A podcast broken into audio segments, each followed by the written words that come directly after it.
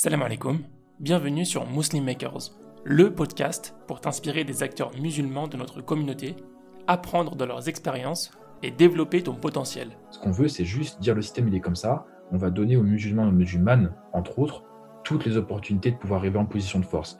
Et arrêter de dire excusez-moi, on est musulmans. Ah non, excusez-moi, j'ai la prière à faire. Est-ce que vous avez un local poubelle pour la faire? Non, c'est bon. Tu vois? Donc, euh, on, on, est qui à prier euh, dans un local poubelle, s'il te plaît, tu vois? Tu peux suivre les dernières informations du podcast en t'abonnant à la newsletter, au compte Instagram Muslim Makers et en rejoignant le groupe Telegram. Tous les liens sont en description. Bonne écoute. Bismillah. Salam alaikum wa rahmatullah, Benjamin. Wa alaikum salam wa rahmatullah. Comment ça va? Impeccable, hein, merci pour l'invitation. Mais quel jour là? 1er juillet déjà. Ça y est, c'est Et l'été. presque. C'est l'été, c'est quand l'été ça commence? C'est 21 juin dernier, je Ah, crois. ça c'est passé, on est déjà en été, ouais.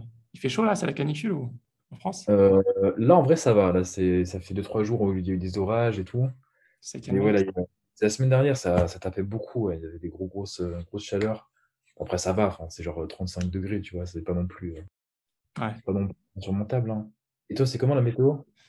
Moi, c'est assez, assez stable. hein. Ouais, il pleut aussi régulièrement à Singapour, mais il fait Ah chaud. ouais. Tu vois, il fait toujours entre 20, 20, 30, entre 23 et 35 degrés. C'est, je pense 90% du temps, il fait cette température-là. C'est humide? Et humide. Et il pleut euh, de temps en temps. Il pleut. Bah, aujourd'hui, il n'a pas plu. Il fait, beau. donc Ça va. Mais voilà, c'est pas du tout le même climat qu'en France. hein. C'est pas comparable. Bon, bah, bah, tant mieux, bah, tant mieux, c'est bien là-bas aussi. C'est à Paris, hein, Là, actuellement, là, à Lyon, là. à Lyon. J'étais hier à Paris, c'est bon. Retour à Lyon, tranquille. Tu préfères Lyon ou Paris? Quelle question. D'abord Lyon. Ouais, Je suis lyonnais aussi, donc je ne vais pas te contredire, mais je pense qu'il faut aimer Paris. hein. Ouais, faut, euh, bah, en vrai, ça, ça va vite et puis euh, tu, tu sais pourquoi tu y vas, quoi. Tu vas vraiment pour le, voilà, pour, euh, pour les rencontres, pour les affaires, etc. C'est vrai que c'est quand même un peu supérieur à, à Lyon là-dedans. Enfin, ça va très vite, mais après Lyon, il y a aussi des- de belles choses à développer. hein. Alors Benjamin, je te propose pour commencer de nous faire une, une petite présentation. Ouais, ok. Donc, bah, donc moi, c'est Benjamin, j'ai 25 ans. Euh, je suis étudiant euh, en master à, Sciences Po à Paris, où j'étudie euh, tout ce qui touche en gros à la stratégie média, finance aussi un petit peu, et beaucoup, beaucoup aussi de tout ce qui touche à l'opinion, voilà, dans les médias, la communication, etc. aussi. Et avant, j'étais à, j'étais à Lyon, du coup à Lyon, et puis j'étais en finance et en, et en gros en stratégie. Et euh, voilà, je suis en train de finir les deux écoles euh, que, que j'ai essayé de faire un peu en l'une en même temps que l'autre. Et euh, voilà, puis en parallèle de ça, j'ai monté il y a trois ans et demi maintenant une, une entreprise qui s'appelait Mister Prépa dans le domaine de l'éducation. Euh, et après, euh, du coup, en, projet en amenant un autre, euh, j'ai développé pas mal d'autres euh, d'autres entreprises avec euh, du coup euh, un associé, puis même différents associés par-ci par-là. Donc voilà, en gros, j'essaie de conjuguer euh, ma vie de de- d'entrepreneur à celle d'étudiant, et j'espère avoir fini les études euh, bientôt et, et ne pas avoir fini l'entreprise bientôt par contre. L'idée, c'est que ça, que ça perdure encore des années. Mais voilà, hâte, euh, hâte d'être diplômé et puis de pouvoir euh, être vraiment à fond sur les entreprises tout le temps, tout le temps, quoi. Ok, donc tu es entrepreneur, étudiant. Est-ce que tu peux nous parler un peu de tes, des entreprises que tu as montées, les plus importantes? Ouais, alors la, la- bah, chronologiquement, la, la première, elle s'appelait donc, elle s'appelle toujours d'ailleurs Mister Prépa, c'est-à-dire que c'est un, c'est un média pour les, pour les, pour les étudiants qui sont en classe préparatoire, du coup, qui préparent les concours pour les grandes écoles, euh, en particulier pour les écoles de commerce, mais aussi d'ingénieurs avec une autre euh, verticale qu'on a, qu'on a développée. Euh, donc en fait, à la base, c'était vraiment euh, un petit délire sur Snapchat que j'avais lancé, où en fait, je travaillais en parallèle de mes études, euh, enfin, je travaillais pour financer mes études, en fait, voilà, en, en, en master. Et donc, je travaillais à l'intérim. En fait, je faisais, euh, en gros, bah, basiquement du, je montais des cartons, je les démontais et je transférais des banquettes de voitures. C'était, en vrai, c'était assez physique et c'était, c'était vraiment sympa. Il y avait un bon esprit. Mais c'est vrai que, bah, quand tu étais en prépa il y a, pas si longtemps, bah, et que tu fais ça aujourd'hui, c'est vrai que ça manque un petit peu. Et donc, la prépa manquait tellement que, bah, j'ai voulu faire un petit peu des petites vidéos sur, euh, sur Snapchat. C'était à l'époque où Snapchat, c'était vraiment la cote. Et, euh, et donc, voilà, je faisais des vidéos de minute, deux minutes, en philo, en éco, euh, on voyait ensemble des notions. Et en fait, bah, je l'ai diffusé donc sur, euh, sur le réseau. Au début, ça a commencé à se faire un peu connaître dans ma prépa d'origine à, à Lyon, à Saint-Just. Ensuite, ça s'est diffusé dans pas mal de prépas donc du coup de voilà de, lycée lyonnais et ensuite c'est parti un peu dans toute la France. Et ce qui s'est passé, c'est que bah, le compte a commencé à se faire un petit peu voir et à tel point qu'il y a des écoles qui m'ont contacté pour me demander si j'étais intéressé par faire avec elles du, du contenu un peu en co-développement pour mmh en fait travailler sur leur, leur, image de marque auprès des candidats. En gros, c'était une sorte d'influenceur des, pour les écoles de, pour les grandes écoles de commerce, tu vois. Et euh, bon, du coup, je leur ai dit, que je connaissais pas du tout ce milieu-là, que voilà, je connaissais pas le milieu des médias. J'étais encore étudiant et tout, donc, euh, mais j'étais intéressé par, euh, par, bah, par apprendre, quoi. Donc, du coup, en fait, j'ai co-développé avec des écoles ce, ce, bah, média-là. Donc, très vite, j'étais amené, du coup, à faire un site web, à faire, du coup, différents réseaux sociaux, à recruter une équipe de journalistes, de rédacteurs. Et en fait, on a fait un, voilà, un, média sur les prépas. Et donc aujourd'hui, euh, on va dire qu'on est le, peut-être le média référence, ou en tout cas un des deux médias références dans le domaine, où en fait, bah, il y a des, des milliers d'étudiants de prépa qui nous suivent tous les jours, qui consultent les articles. Euh, on bosse avec une, avec une vingtaine d'écoles, une quasi une vingtaine d'écoles et d'entreprises aussi. Et donc euh, voilà, c'est vraiment, si tu veux, 100% gratuit pour tout le monde. On veut aider les gens à viser la prépa et les aider à, à viser les grandes écoles, voilà, parce que c'est encore pas assez connu parfois dans certaines franges de la population tout en faisant payer les bonnes personnes qui sont les écoles euh, pour les aider justement à se différencier. Savoir que ce milieu des grandes écoles, il est ultra concurrentiel et en fait que toutes les écoles, parfois elles ont un peu les mêmes classements, elles ont un peu les mêmes notoriétés et l'idée c'est de les accompagner pour leur faire des vraies strates pour que les étudiants puissent percevoir une école d'une manière différente de, de l'école concurrente pour qu'ensuite ces étudiants-là choisissent l'école A plutôt que l'école B et derrière ça a un impact considérable en termes de classement.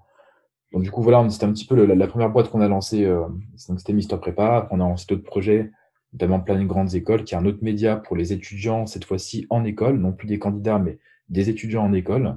Et donc là, on travaille avec des entreprises, avec, avec bah, des cabinets, avec euh, des boîtes un peu en tout genre, euh, pour les accompagner de leur marque employeur. Donc là, l'enjeu, c'est bien plus de rendre l'entreprise attractive auprès des étudiants d'école pour que celle-ci puisse recruter les meilleurs profils des écoles, dans des écoles les mieux cotées, etc. Et donc là, il y a des enjeux de recrutement, de rétention des talents et de notoriété aussi pour les boîtes. Et donc, c'est ce qu'on fait. C'était les deux premières boîtes principales, on va dire, que, qu'on a montées.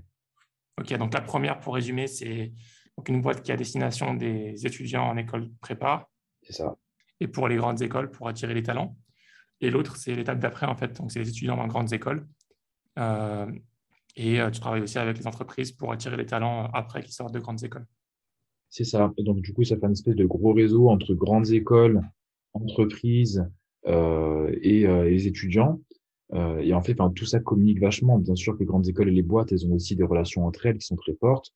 Et nous, on est toujours en fait dans, cet écosystème-là, pas très loin, où bah, on, accompagne du coup les étudiants en fait, bah, fait de leur lycée carrément euh, à leur entrée en prépa, à leur entrée en école et ensuite à leur entrée sur le marché du travail. Donc c'est un SaaS médiatique qui va durer euh, entre 5 et 7 ans par exemple, où on sera là de A à Z et en fait on va les accompagner à différents moments de leur vie. Et ça, 100% gratuit, je précise, pour tous les étudiants. Voilà, on a même racheté des plateformes qu'on a rendues gratuites pour eux. Enfin, on est vraiment 100% gratuit pour tout le monde pour vraiment euh, lutter en faveur de l'égalité des chances. Et derrière, on fait payer bah, les gens qui ont l'argent, à savoir les écoles et les boîtes. Ok, c'est super. Euh, tu disais plutôt que c'est pas assez connu en fait euh, l'école préparatoire chez beaucoup. J'imagine que c'est encore moins connu chez les musulmans, les, populations un peu plus euh, pas forcément de haut niveau social de manière générale. Oui, bah, en fait, c'est, c'est pas lié au fait que qu'on est musulman. En fait, c'est juste que quand tu regardes statistiquement, eh bah, la, population musulmane, et bah, effectivement, du coup, appartient pas aux hautes franges de la population en termes de catégories socio-professionnelles. Donc c'est vrai qu'en gros, pour schématiser, qui sont les, les, personnes les moins élevées socialement, encore statistiquement, eh ben, ça reste les musulmans. Mais c'est pas les musulmans parce qu'ils sont musulmans, c'est plutôt parce que ce sont bah, des personnes qui sont issues de l'immigration, et parce que forcément, bah, les premières générations faisaient directement bah, les, métiers les moins valorisants. Donc euh, effectivement, c'est plus, c'est pas, c'est pas lié au fait qu'on, du coup, qu'on soit musulman, c'est lié au fait que euh, c'est plutôt les, les catégories socio-professionnelles issues de l'immigration qui bah, était effectivement musulmane en fait. Donc voilà, c'était juste pour, préciser ça. Mais aussi oui, effectivement, c'est vrai qu'il y a un vrai enjeu, parce que concrètement, ce qui se passe, c'est que, donc je vais pas forcément parler des musulmans, mais je vais parler plutôt voilà, des, de, la catégorie plutôt euh, ouvrière, salariée, etc., plutôt que à l'inverse que de la, catégorie cadre. C'est qu'effectivement, les, les catégories socio-professionnelles les moins, euh, les moins hautes, on va dire, sur la, sur la strate, si on devait hiérarchiser ça. Effectivement, c'est celles qui ont le moins accès à ces classes préparatoires. C'est-à-dire que le système français, bah, il est pensé un petit peu en espèce de dualité entre, d'une part, les universités et, d'autre part, les grandes écoles. On sait que dans le milieu, en tout cas, du business et des affaires, les grandes écoles ont, bah, ont quand même un, très fort avantage sur l'université, voilà, avec des noms qui, qui, pèsent très fort, comme voilà, si je te dis HEC, si je te dis euh, euh Centrale Supélec, si je te dis euh, Polytechnique, si je te dis euh, Sciences Po Paris, etc., c'est des écoles qui, qui, pèsent très fort rien que par le nom. Au niveau des universités, c'est moins le cas. Tu vas avoir des, deux, trois universités aussi qui, voilà, qui ont un nom qui est assez fort, comme euh, Paris Dauphine, par exemple. En tout cas, dans le milieu des affaires, c'est vrai que les grandes écoles l'emportent assez largement. Donc, du coup, l'objectif aussi derrière tout ça, c'est en fait de pouvoir démocratiser l'univers de la prépa, dire aux gens, eh oh, est-ce que tu sais que après ton lycée, il y a un truc super qui s'appelle la prépa, où pendant deux ans, tu vas travailler dur, euh, voilà, pour, euh, pour intégrer des écoles, et les écoles que tu vas intégrer, ça va valoir le coup? C'est pas des écoles qui, qui sont euh, sur le marché euh, juste pour faire euh, du cash flow. C'est des vraies écoles qui sont accréditées par le ministère, qui sont bien reconnues par les boîtes, qui ont parfois 150 à 200 ans d'existence. Du coup, elles sont très, elles sont très anciennes, voilà, et qui ont une vraie renommée dans le milieu. Et donc, du coup, c'est un petit peu ça, moi, ma, ma, on va dire, ce qui m'anime au quotidien, c'est de, de faire connaître ça. Pour revenir rétrospectivement sur mon, sur mon parcours, enfin, dans, dans, dans, ma famille, du coup, euh, personne n'avait fait d'études. Nous, là, on n'a jamais manqué de rien, tu vois, mes parents, ils sont au top, mais on n'avait pas cette culture de l'école, par contre, ça c'est vrai.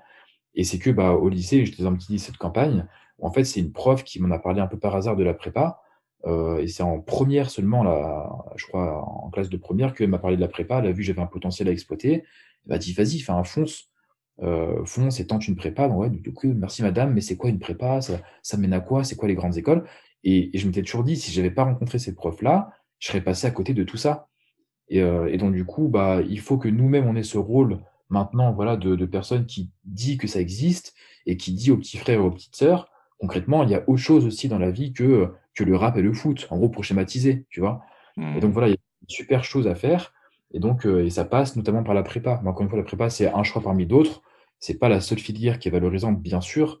Mais pour moi, c'est vrai que ça a été une super, euh, une super expérience. Donc voilà, l'idée, c'est de faire connaître un peu plus ça euh, aux personnes, que la prépa, ça existe, que les grandes écoles, c'est un, formidable vecteur d'ascension sociale. Et voilà, et c'est au moins que les gens sachent que ça existe et en quoi ça consiste. Après, s'ils y vont ou pas, c'est plus notre, notre ressort. Mais au moins, faire ce travail d'information, c'est ultra important. Et tu fais ce travail de sens, parce que le site internet, je pense que c'est bien, mais c'est forcément ceux qui s'inscrivent en école prépa qui rejoignent ces sites-là, qui connaissent déjà l'école prépa.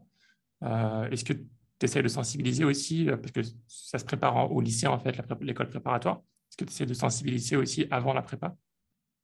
Ouais. Alors, en fait, pour le seul, pas totalement. C'est-à-dire qu'en fait, on a mené un gros, gros travail de SEO, du coup, de référencement naturel, ce qui fait que sur beaucoup, beaucoup de mots-clés, notre site, il va arriver premier ou deuxième ou troisième quoi, sur Google. Ouais. il, y a, y a, vraiment, vraiment pertinent comme ça. Et donc, euh, voilà, je vais taper genre euh, prépa, je vais taper, euh, je sais pas, classement école ou grandes écoles de commerce, de fois le nom des écoles où en fait on va arriver très vite, rapidement dans les premiers. Donc ça, ça va, si tu veux, ça va aider des gens qui sont en hésitation. Autrement dit, ils ont déjà une petite idée, mais ils hésitent encore, ils se font pas assez confiance. Et ben là, boum, on a fait ce travail-là pour qu'ils tombent sur le site web et pour que nous, on va venir euh, les convaincre.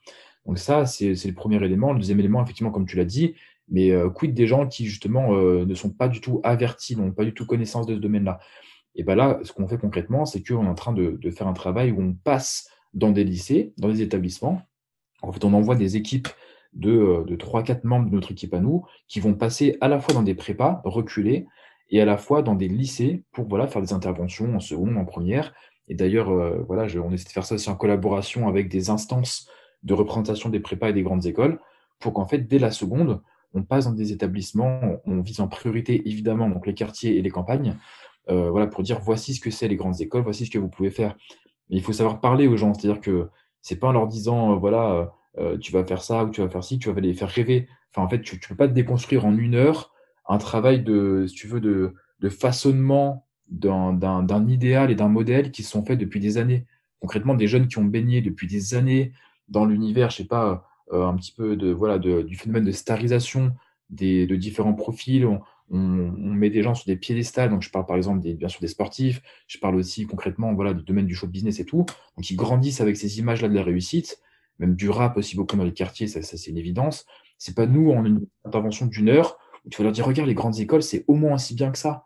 Donc voilà, il faut vraiment trouver les mots, il faut trouver une manière de l'amener, et c'est pas évident. Donc en fait, c'est leur dire concrètement, pour schématiser, avec ces, avec ces grandes écoles-là, voici ce que tu pourras peut-être t'offrir, voici ce que tu pourras te payer, tu pourras avoir du temps libre à disposition si tu fais les choses correctement, euh, voilà, tu pourras faire des investissements plus tard qui te permettront de, bah, de, de, pouvoir, euh, je sais pas, te garder une partie de la journée pour faire du sport, avoir beaucoup de temps libre, voyager autant que tu veux, tu vois. C'est vraiment leur parler de manière de choses concrètes. Concrète. Parce que, voilà, déconstruire, si tu veux, une, euh, une, une, perception de la réussite qu'ils ont depuis des années à cause bah, en fait, de, voilà, de, de, la programmation médiatique que tu vois à la télé, à cause des réseaux sociaux, etc.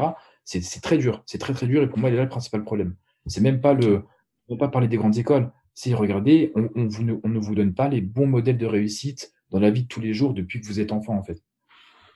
Donc voilà, vraiment, c'est un trait de longue haleine et c'est pas à nous de les résoudre. Hein. Mais oui, donc euh, on, on, passe un peu dans des lycées quoi, pour faire un petit peu ce, ce travail. Ok. Toi, au départ, tu as, fait ça juste comme un, c'était un kiff au départ, tu disais, hein, c'était pas vraiment pour, euh, pour payer quoi que ce soit. Et puis, tu t'es rendu compte qu'en fait, tu pouvais rémunérer ça. En parallèle, tu es étudiant, donc comment tu fais pour gérer, euh, tout ça en parallèle? Ouais, c'est ça. Bah, moi, en fait, ce qui s'est passé, c'est qu'il y a ce que j'appelle une fenêtre économique qui s'est ouverte où en fait, bah, tu fais quelque chose avec, je pense, amour. Et en fait, je pense que tellement tu le fais avec amour, tu vas le faire bien. Et quand tu fais quelque chose bien, mais il y a forcément des gens qui derrière te proposent des choses, que ce soit des partenariats ou des associations, ou alors des, voilà, de co-construire un modèle de business, tu vois. Et donc, bah, là, on est dans la phase où bah, concrètement, on a recruté. Maintenant, on est 12 personnes, 12 salariés qui sont avec nous dans l'équipe sur différents projets. Euh, et bah, là, on est dans, en mode, il faut assumer. On est vraiment dans la phase où en fait, on assume tout ça, dans le sens où on a de plus en plus de clients, on a de plus en plus de demandes euh, voilà, qui, émanent et ben on est en train de voilà de, tout bien euh, structurer, de bien répartir les missions, de, de, bien déléguer pour faire en sorte que que soit mon associé d'Orient ou moi-même qui, qui, sommes en train de finir les études, on puisse valider nos études correctement et qu'on puisse euh, déléguer beaucoup de travail qu'on a fait de base à, à des à des salariés voilà et à, et à nos équipes quoi. un exemple tout bête quand quand avant en fait si quand tu fais un article c'est pas juste tu fais un article et tu le balances. C'est tu fais un article, derrière tu vas faire la communication derrière, tu vas faire des visuels, euh, tu vas communiquer sur tous les réseaux sociaux, avec une communication parfois avec des mots qui diffèrent d'un réseau social à l'autre. Bah ça, en fait, ça peut prendre peut-être une grosse demi-heure, trois quarts d'heure à communiquer sur un seul article. Sachant qu'on fait en moyenne six articles par jour sur le site, sur les sites d'ailleurs, bah ça, peut, ça peut prendre tout ton temps. Et bah ça, c'est des choses qu'il faut apprendre à déléguer. Donc voilà, on recrute, on apprend aux gens comment faire. Et un truc tout bête, mais quand tu recrutes aussi une dizaine de personnes, et bah, tu as un temps qui est énorme, qui est consacré à la formation. Comment tu les formes, comment ils apprennent bien les choses. Donc derrière, il faut aussi vérifier leur travail parfois. Il faut aussi s'occuper de la paperasse et tout.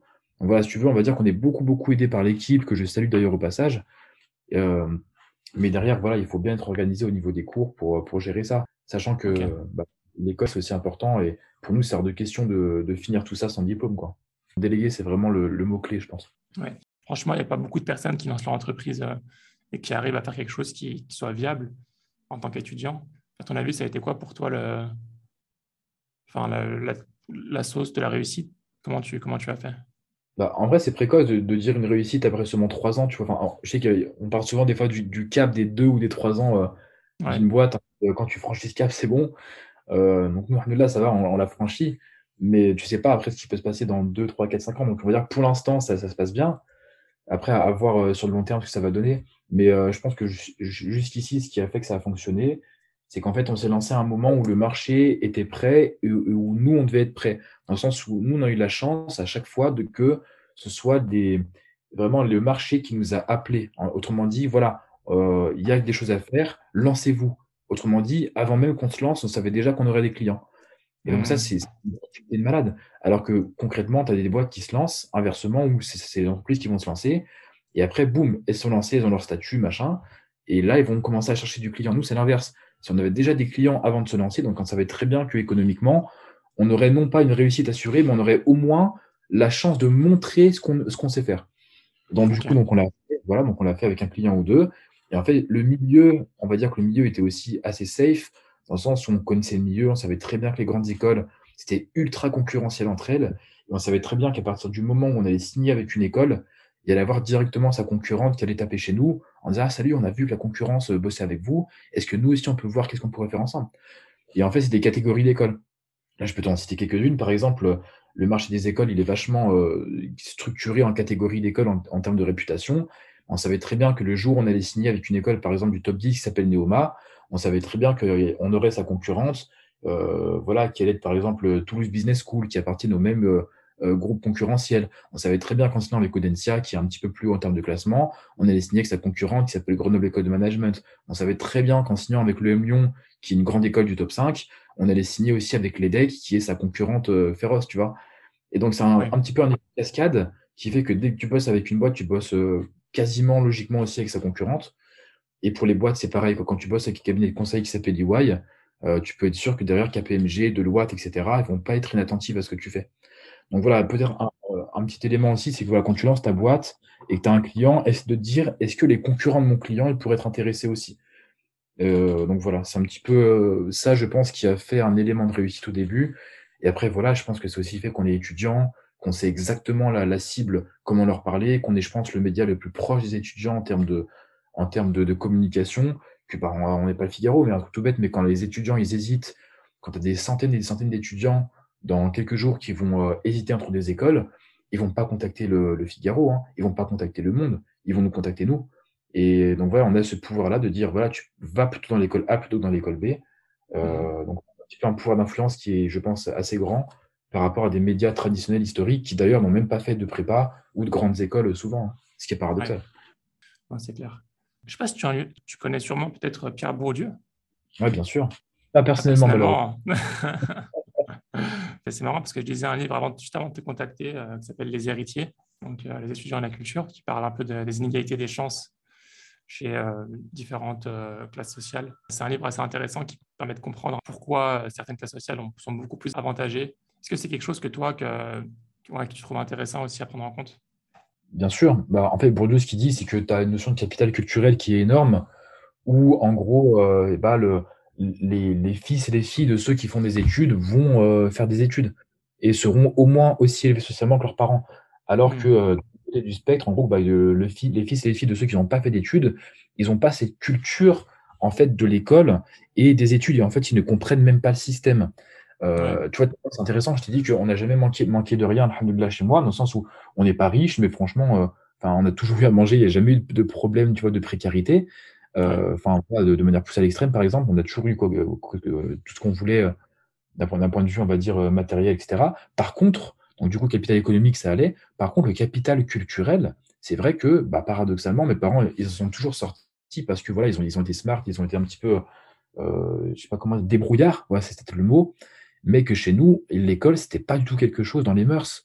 Donc, on va dire que autant, voilà, je savais très bien que euh, on allait s'en sortir toujours par la débrouillardise, autant je savais pas qu'on allait faire grâce aux études, parce que chez nous, bah, euh, avoir le bac, déjà, ça aurait été cool, mais derrière les grandes écoles, bah, on ne connaissait pas du tout. Et donc, si tu veux, c'est ce qu'il dit, c'est ce qu'il dit Bourdieu. C'est qu'en fait, concrètement, au niveau des, des franges de la population, c'est le capital culturel qui fait, qui fait la différence. Un exemple tout bête, euh, je me rappelle, on en parlait l'autre fois, c'est que par exemple, un mec comme Ribéry, par exemple, tu vois, qui a beaucoup, beaucoup d'argent maintenant. Autrement dit, il a, il a, eu accès à des grosses sommes et du coup à beaucoup de capital économique. Mmh. Et bah, il va, il va pas être invité dans des salons euh, euh, où un peu, on va, on va parler de mondanité, où on va, où on va parler des, des, des grandes choses de l'économie, des trucs, des machins, tu vois parce qu'il n'a pas le capital culturel qui va avec, dans, pour schématiser. Tu vois, dans le sens où, en gros, il a eu le capital économique, il est arrivé mais dans un stade où il était beaucoup plus riche que beaucoup, beaucoup de personnes qui sont dans le domaine du business, des affaires et, et on va dire de la culture, mais il n'est pas du tout dans ces milieux intellectuels où, euh, où ça parle de, de, différentes choses. Je dis Ribéry comme j'aurais pu dire euh, n'importe quel sportif ou footballeur, tu vois, ou Benzema ou peu importe. Si tu veux. Et donc, du coup, si tu veux, c'est ça où, où nous, on va travailler. C'est-à-dire que on va beaucoup plus travailler sur le capital culturel, à savoir comprendre le système scolaire, son, son fonctionnement et ses rouages, que sur le, le les, les, thématiques économiques. Tu as mille et une manières de gagner de l'argent. Tu as mille et une manières de gagner de l'argent. Moi, c'est pas, pas faire gagner de l'argent aux gens qui m'intéresse. Je suis pas une formation YouTube euh, que tu trouves en 2-2 sur les réseaux, tu vois. Nous, ce qui nous intéresse, c'est vraiment de donner aux gens les moyens d'arriver à, euh, tu veux, des positions culturelles et d'influence qui sont intéressantes dans la société, tu vois? Et, c'est ça le travail que nous on fait. Donc, bien sûr que pour Dieu, ça, ça fait énormément écho à ce qu'on fait. Hein, c'est au cœur de, au cœur du travail. Et voilà, faut vraiment, vraiment différencier euh, le fait d'avoir de l'argent du fait de euh, comprendre les rouages du système, en tout cas scolaire et social, Et pour moi, c'est deux choses qui sont différentes, même si elles sont vachement liées, évidemment. Ouais. Moi, je me souviens très bien quand j'étais au lycée. J'ai eu euh, la chance de pouvoir rejoindre un, bon lycée euh, à Lyon, d'ailleurs, la Cité scolaire internationale. Je ne sais pas si tu connais. Super lycée, ouais. J'avais rejoint un collège que je pensais plutôt bien, donc c'était un petit collège privé. Mais euh, quand j'ai rejoint le lycée, je me suis rendu compte en fait de l'écart culturel que, que j'avais par rapport à d'où je venais en fait. ne serait-ce qu'en cours de français, on va te sortir des livres que peut-être les trois quarts de la classe avaient déjà lus ou connaissaient déjà, certaines, Madame Bovary, euh, plus tard 1984, des gros bouquins hyper compliqués, tu vois, que j'avais jamais, j'avais jamais vu, j'avais jamais entendu. Et euh, la moitié de la classe connaissait déjà, avait déjà lu. Et du coup, toi, tu pars avec un, énorme retard, ne serait-ce qu'en termes de vocabulaire, en termes de, de, en termes de temps que tu vas prendre à rattraper les livres que les trois quarts de, de la classe a déjà lu. Quand c'est un bon lycée, hein, quand c'est un mauvais lycée, enfin, du coup, ben, tu restes dans, dans la moyenne, c'est pas pire, mais du coup, tu progresses mmh. même pas. Et moi, je me souviens avoir pas mal galéré en fait euh, au lycée pour rattraper, enfin rattraper, j'ai même pas vraiment rattrapé au final, parce que c'est impossible, c'est très difficile de rattraper, il faut vraiment s'y mettre. Quoi. Si tu veux rattraper tous les livres, toute la culture, aller visiter des musées, aller, aller faire telle ou telle chose, c'est en faisant ce genre de choses-là qu'on rattrape le, capital culturel. Oui, clairement. Et, mais après, enfin, c'est pas non plus un objectif en soi, par exemple, de, de vouloir arriver à ce niveau-là. Enfin, moi, je veux dire, tu vois, par exemple, euh, là, actuellement, enfin, je fréquente maintenant ce milieu des grandes écoles, des machins, mais enfin, je suis tellement habitué à ce que je fais aussi de base que, enfin, aller au théâtre, un truc comme ça, c'est même pas un truc qui me, qui, qui me fascine. C'est juste que je, je, connais et je sais que c'est possible de le faire. Et voilà, et je sais que ça peut être intéressant. Mais voilà, enfin, je veux dire, je fais même, je fais même activité que, que, que j'ai toujours fait. Et tu vois, enfin, ça tape des fous, tu vois ce que je veux dire? C'est. Ouais. Non, mais je, veux, dire, c'est pas, pas, plus nécessaire une fois que tu as passé le, une fois que as passé du coup la prépa, tout ça, une fois que tu as atteint ce niveau-là. C'est, on va dire, c'est un peu moins nécessaire une fois que tu arrives aux grandes écoles. Mais, mais pour en arriver là, il y a quand même ce filtre. Par exemple, ne, serait-ce que quand tu vas faire une dissertation, si tu sors les bonnes références, tu n'auras pas les mêmes notes que quelqu'un qui n'a pas eu cette expérience culturelle. C'est ça que je veux dire. ça, c'est sûr. Et c'est pour ça que moi, je recommande vraiment la prépa.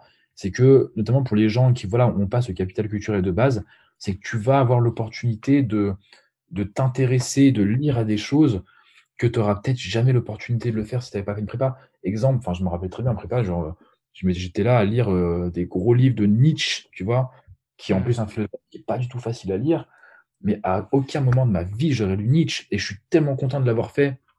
Et, Rousseau et, plein d'autres philosophes et penseurs, euh, à aucun moment de ma vie je l'aurais fait si j'étais pas si j'étais pas allé en prépa. Honnêtement, et ça m'a apporté énormément. C'est pour ça qu'en fait, moi je dis toujours que la prépa c'est pas pour intégrer une grande école derrière. C'est juste pour faire ça, tu peux faire ce qu'on appelle maintenant les admissions sur titre. En fait, tu passes d'abord par la fac et tu fais deux ou trois petites épreuves euh, comme le le TOEIC et hop, tu vois, as été pris. La prépa, c'est vraiment pour des gens qui veulent se challenger et vraiment, on va dire, apprendre de nouvelles choses intellectuellement et culturellement. Là, oui, c'est hyper intéressant, honnêtement.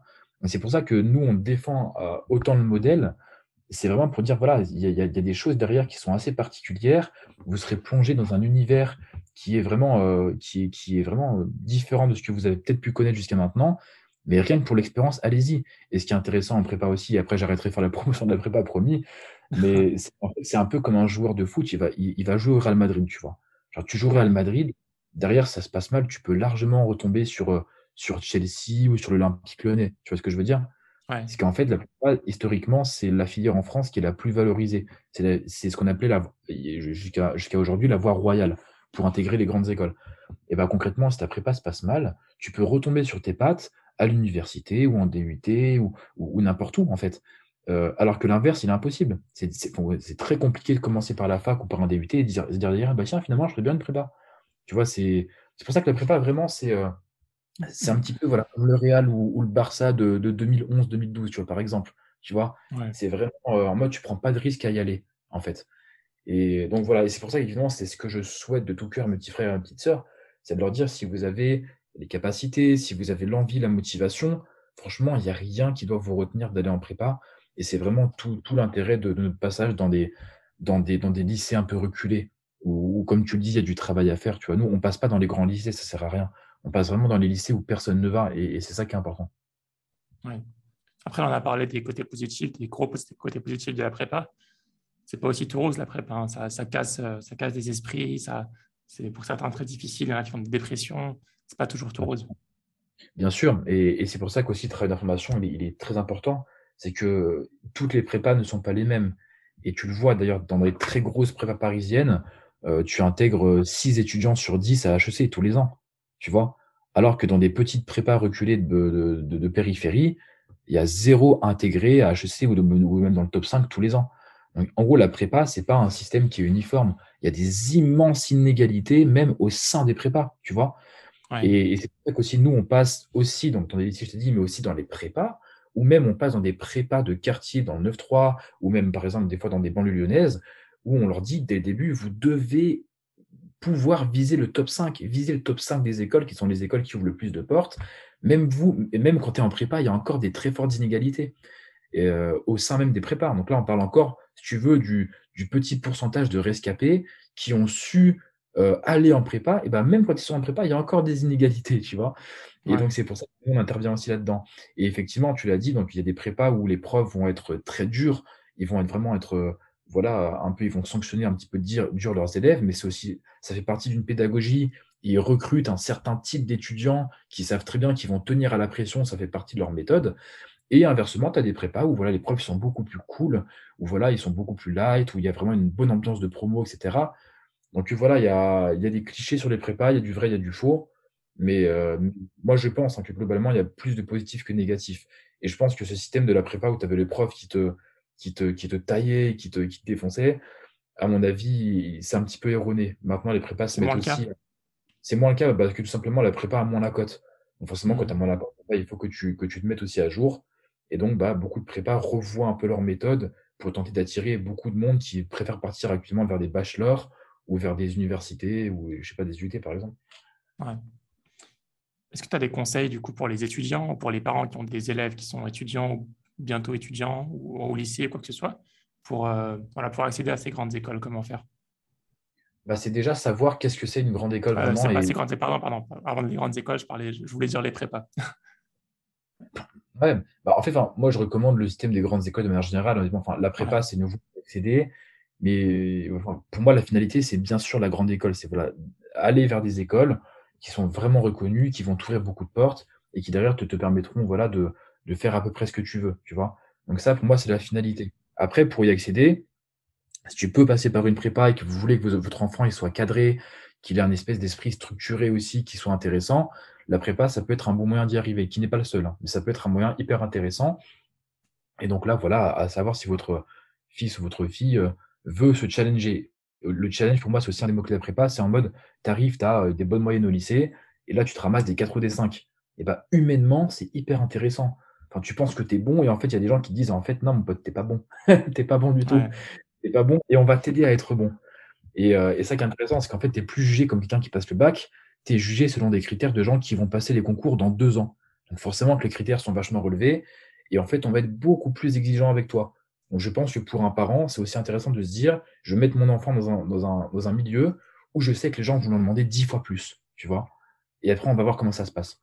Et pour moi, c'est intéressant. Et ça, peu importe la prépa, que ce soit la prépa à Henri IV à Paris, euh, ou alors la petite prépa de quartier, logiquement, l'ambition, c'est vraiment quelque chose qui est euh, commun à toutes les prépas. Donc voilà, voilà, voilà pourquoi moi, j'en fais un peu l'apologie. Mais euh, c'est pas la seule, la seule manière d'arriver aux grandes écoles. Et pour finir aussi, il ne faut pas avoir 15 ou 16 de moyenne en, au lycée pour aller en prépa. Il y a des prépas mmh. qui recrutent des gens à 11 ou 12 de moyenne. Et en fait, il suffit que tu aies un déclic et que tu travailles d'arrache-pied. Et tu pourras tout à fait avoir les meilleures écoles possibles aussi. Et j'en connais des cas comme ça.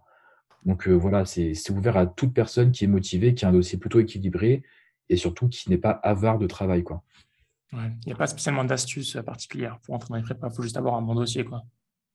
Euh, oui, il faut avoir un dossier équilibré et peut-être montrer que tu en as sous le pied. En gros, montrer que voilà, je vais rentrer en prépa, mais je suis prêt à me dépasser, honnêtement. Et c'est pour ça que c'est important de, diversifier ces choix de prépa, mettre à la fois des prépas qui sont très bien classées, qui sont prestigieuses, d'autres prépas un peu de campagne qui sont moins bien classées, qui sont un peu moins euh, attirantes sur le papier, euh, mais où tu sais que voilà, peut-être humainement euh, c'est un peu mieux, où les promos sont plus soudés, où tu vas peut-être tirer un peu plus parti de tes profs, par exemple.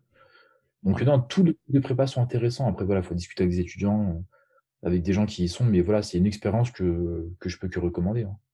Il y a un truc que j'aime pas trop, en fait, et particulièrement en prépa, c'est parce que tu as encore moins de temps, parce que tu as vraiment la tête, la tête dans le guidon quand tu es en prépa. C'est que tu n'as pas vraiment le temps de réfléchir à ce que tu veux vraiment faire de ta vie. Euh, est-ce que c'est une problématique qui revient chez vous? C'est une grosse problématique où en fait on reproche à la prépa de préparer des étudiants, en gros, enfin, d'en faire d'excellents cerveaux, mais de gens euh, qui sont pas du tout euh, opérationnels en entreprise, tu vois.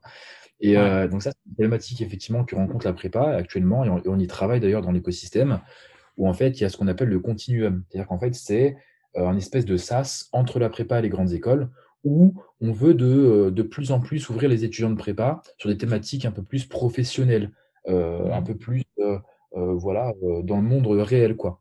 Et donc ce qui se passe, c'est que bah, il y a des stages, par exemple, qui sont en train d'être mis en place entre la première année et la deuxième année de prépa, où des étudiants, et eh bah, pendant l'été, ils vont pas forcément bosser leurs cours, ils vont aller bosser dans des boîtes, ils vont aller découvrir des domaines professionnels, etc.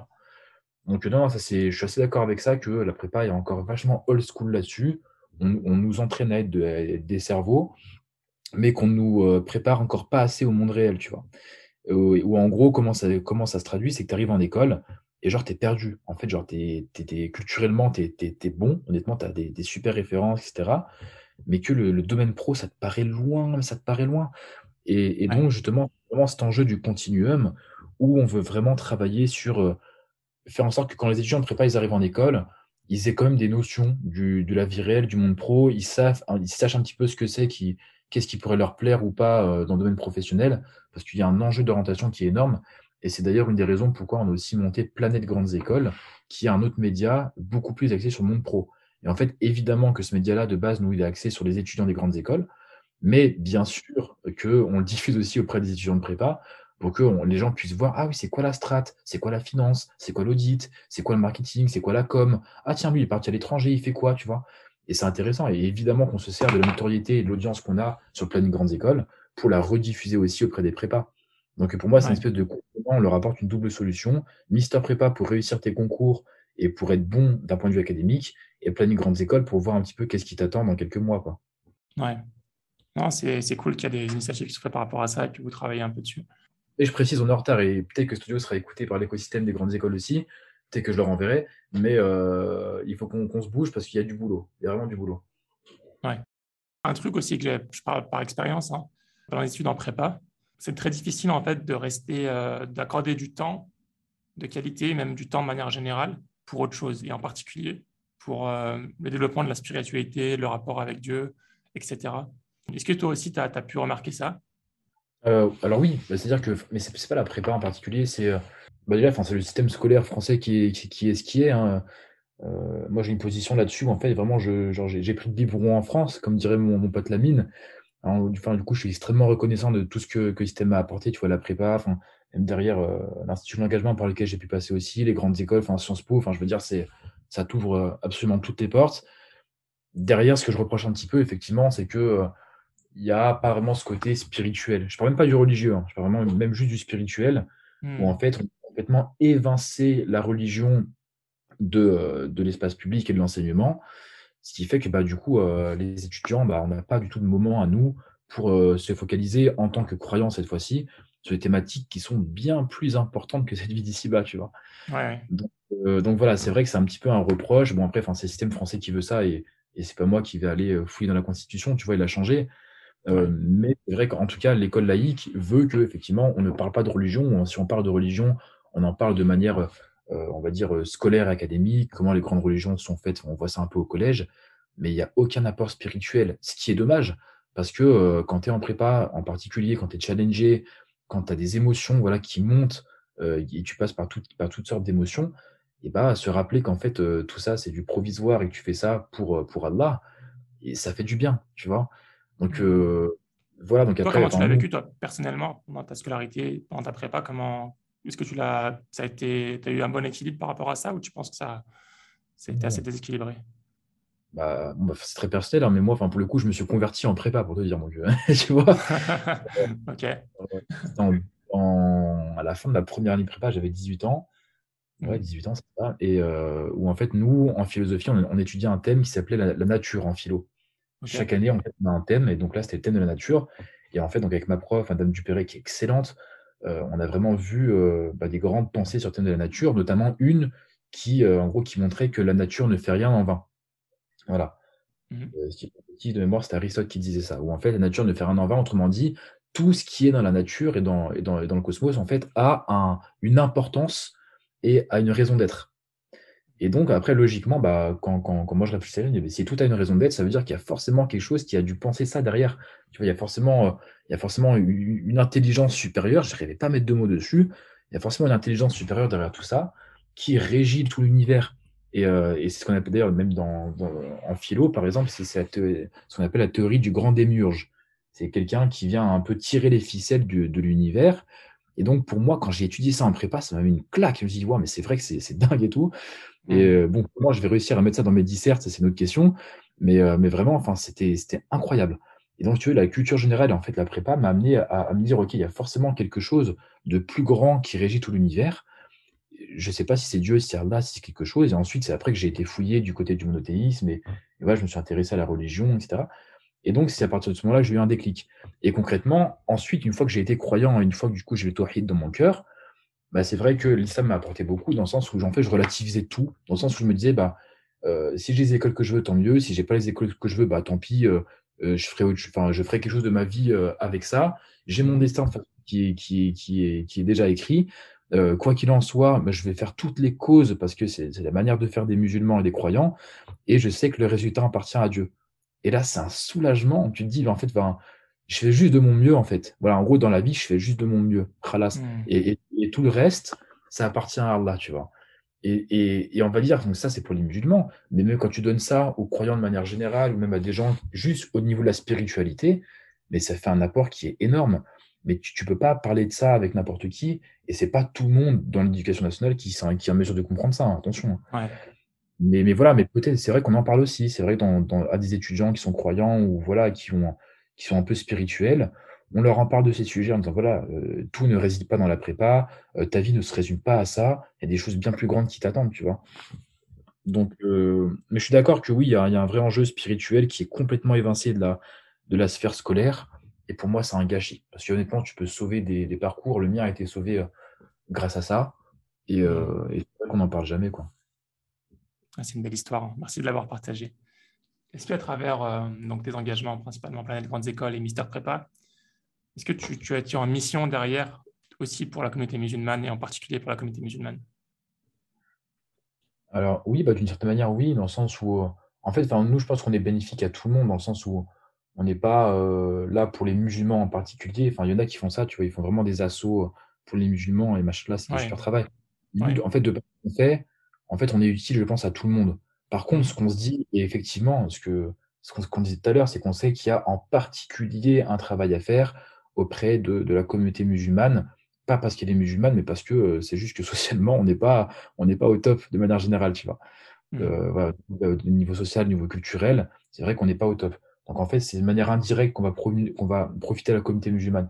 Mais aussi d'un autre point de vue, et ça c'est beaucoup plus personnel, dans le sens où moi actuellement, en ayant une entreprise etc. Je, entre guillemets, je suis maître de mon temps. C'est Allah qui est maître de mon temps, mais on va, on va dire que je peux gérer mon temps comme je veux.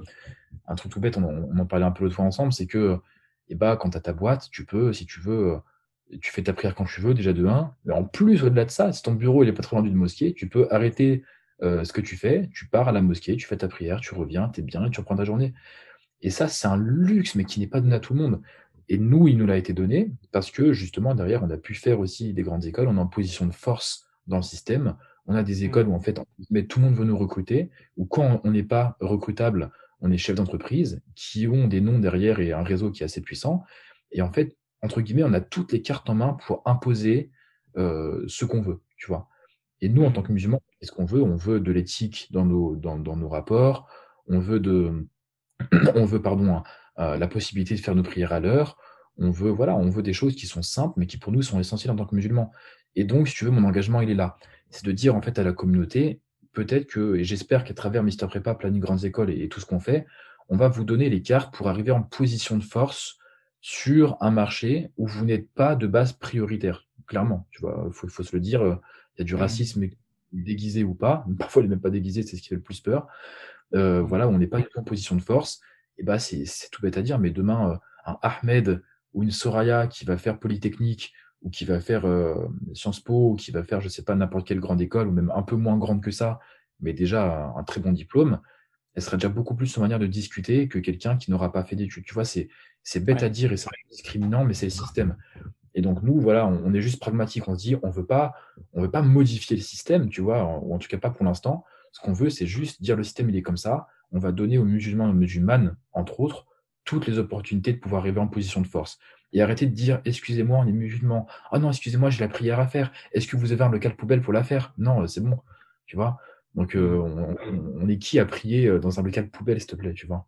Donc voilà, donc c'est un petit peu l'ambition derrière ça aussi. Je veux pas islamiser la France, je, précise. Je veux juste donner aux musulmans euh, voilà, la, possibilité de faire les meilleures études et d'arriver en position de force sur, euh, sur un marché qui leur est euh, de prime abord non favorable. Très bien. Écoute, c'est honorable. Je te remercie beaucoup, Benjamin, pour ton travail qui te le facilite, Inch'Allah. On arrive à la fin de, de l'interview. Benjamin, j'ai quelques petites questions à te poser pour terminer. Mais avant ça, est-ce que tu as un message à, à faire passer euh, sur un sujet peut-être qu'on n'a pas, une question qu'on n'a pas abordée ou juste un message général que, tu aimerais faire passer? Oui, bien sûr. Bah, moi, c'est plus de manière générale sur l'entrepreneuriat, peut-être au niveau de. Bah, de manière générale, mais en particulier aussi au niveau des étudiants. Que s'il y a parmi vous des jeunes ou des étudiants qui ont des projets en tête, qui veulent les lancer, qui hésitent, euh, honnêtement, je pense qu'il faut, il faut pas hésiter. C'est-à-dire que dans le sens où, quand vous, à partir du moment où votre projet il commence vraiment à trotter dans votre tête, que vous êtes là et que vraiment vous y pensez sans arrêt et sans cesse, et qu'il y a, il y a selon vous quelque chose à faire, il faut y aller.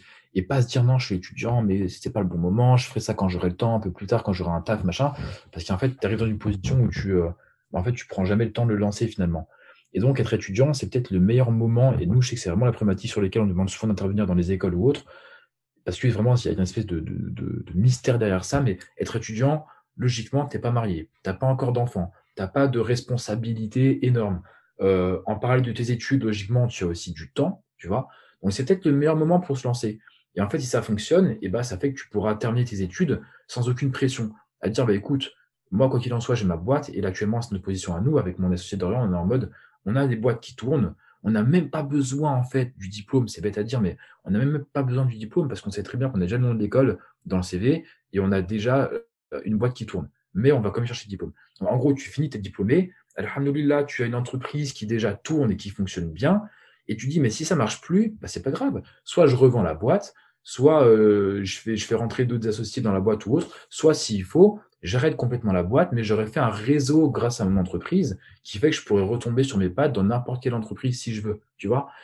Donc c'est pour ça qu'en fait, concrètement, je trouve que lancer sa boîte et la faire fonctionner pendant ses études, c'est top. Parce qu'en fait, tu t'enlèves une pression monumentale de te dire, il faut absolument que je trouve un CDI, il faut, voilà. En fait, tu arrives sur le marché du travail, tu as déjà une position où tu gagnes de l'argent et où tu peux vivre ta vie euh, financièrement, alhamdoulilah, et tu te dis, mais si ça marche plus demain, eh ben, je fais autre chose, c'est pas grave.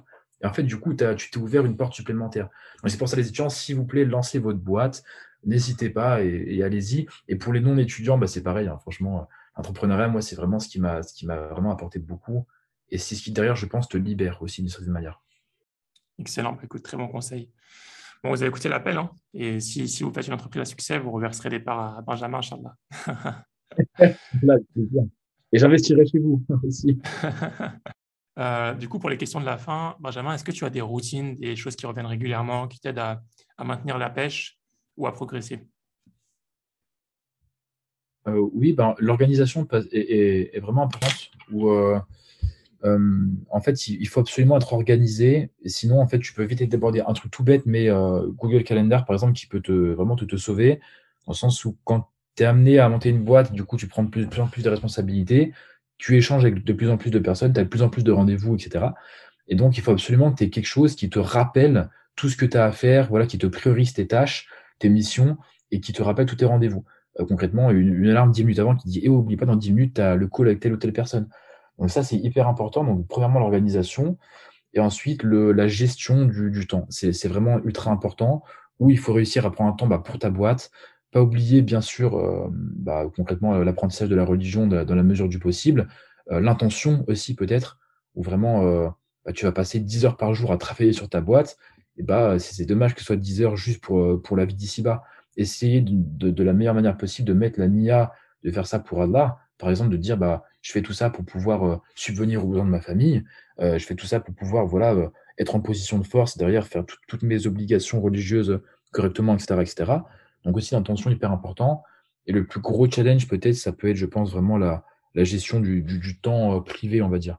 Trouver un temps voilà, pour la famille, pour les amis, euh, le sommeil aussi, où c'est ultra touchy parfois de, de, bien dormir, parce que du coup, tu penses vraiment à ta boîte tout le temps. Il y a vraiment des, des trucs un peu importants en tête qui, qui trottent. Mmh. Donc, ouais, voilà, je pense vraiment se, se, libérer un peu du stress, bien gérer son temps au maximum, et plus tu seras organisé, et moins tu seras stressé, parce que tout est un petit peu cadré d'avance, et donc du coup, tu laisses de moins en moins le, la place à, à l'imprévu, quoi. Donc voilà, je dirais, c'est peut-être mon, ma petite astuce que je ne gère pas encore à 100%, je tiens à le préciser. Euh. je galère aussi comme hein. C'est normal. Pas du, tout, pas du tout évident. Donc voilà, je pense que c'est la plus grosse thématique, c'est la gestion du temps euh, et, et apprendre, apprendre pardon, à déléguer. Super. Est-ce que tu as des références à partager, des livres, euh, des recommandations de livres qui t'ont marqué? Franchement, pas trop. Hein. genre, j'ai pas trop lu de. De je réfléchis. Euh... Non, en vrai. Euh... Franchement, à part, le Coran, pas grand chose. Ça, j'ai en fait, c'est une question qu'on m'avait posée à l'époque. J'avais dit, en vrai, tout est dans le Coran, tu vois, en mode soyons ambitieux, voilà, euh, voilà, mener des projets, euh, voilà, euh, garder une temps, un temps pour la vie d'ici-bas, pour l'au-delà, etc. Enfin, en fait, tous les conseils sont là-dedans, je pense. Mais, euh, mais après, un peu plus profane, il n'y a pas de livres qui ont particulièrement marqué perso. Non, enfin, il y avait un, livre classique, Père riche, Père pauvre, pour tomber dans le cliché, voilà. Mais là, c'est beaucoup plus dans mode. c'est plus seulement quand tu lances ta boîte, c'est plutôt quand tu as déjà des revenus.